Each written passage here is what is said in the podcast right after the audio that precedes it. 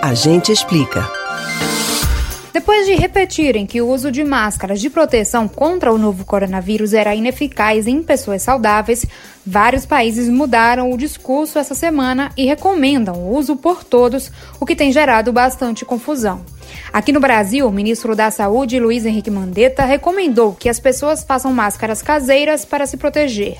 Mas essas máscaras feitas em casa realmente protegem? Os estudos sobre a eficácia ainda são controversos, mas é consenso entre os especialistas que o índice de proteção é inferior ao obtido com o uso de uma máscara cirúrgica. Mas os médicos alertam: a máscara caseira é melhor do que nada. Se você usar corretamente, pode proteger em até 70% da carga de vírus que uma pessoa poderia pegar se não estivesse usando nada. Os especialistas ressaltam que essa não deve ser uma medida isolada e sim uma proteção adicional. A ideia de indicar máscaras caseiras surgiu porque não existe fabricação suficiente de máscaras cirúrgicas para todo mundo. E esse tipo diminui o risco de uma pessoa assintomática transmitir o vírus e de outra pessoa contraí-lo no ambiente fechado, como no transporte público ou no supermercado. A máscara caseira deve ser feita de preferência de tricoline, que é um tipo de tecido de algodão cuja malha é mais fechada. Outro ponto fundamental é que deve ter duas camadas de tecido para impedir que o vírus vença essa barreira.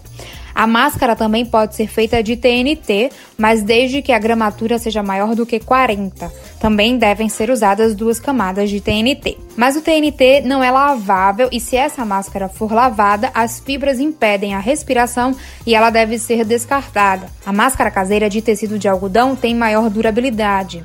A máscara deve cobrir até a metade do nariz e se estender até abaixo do queixo, aderindo ao contorno do rosto. A máscara deve ser trocada quando ela estiver suja ou úmida. O produto feito de pano deve ser lavado assim que você retirar do rosto ou você deve guardar em um envelope até que possa ser lavada separadamente. Não se deve deixar a máscara usada exposta, seja em cima de uma superfície ou dentro da bolsa. Para lavar, basta usar água e sabão. A máscara deve ser individual mesmo após a lavagem. Caso você queira descartar, é só embalar corretamente e deixar no lixo comum. Existem três tipos de máscaras no mercado. A N95, máscara de proteção respiratória que tem formato de bico de pato, é de uso hospitalar, assim como as cirúrgicas.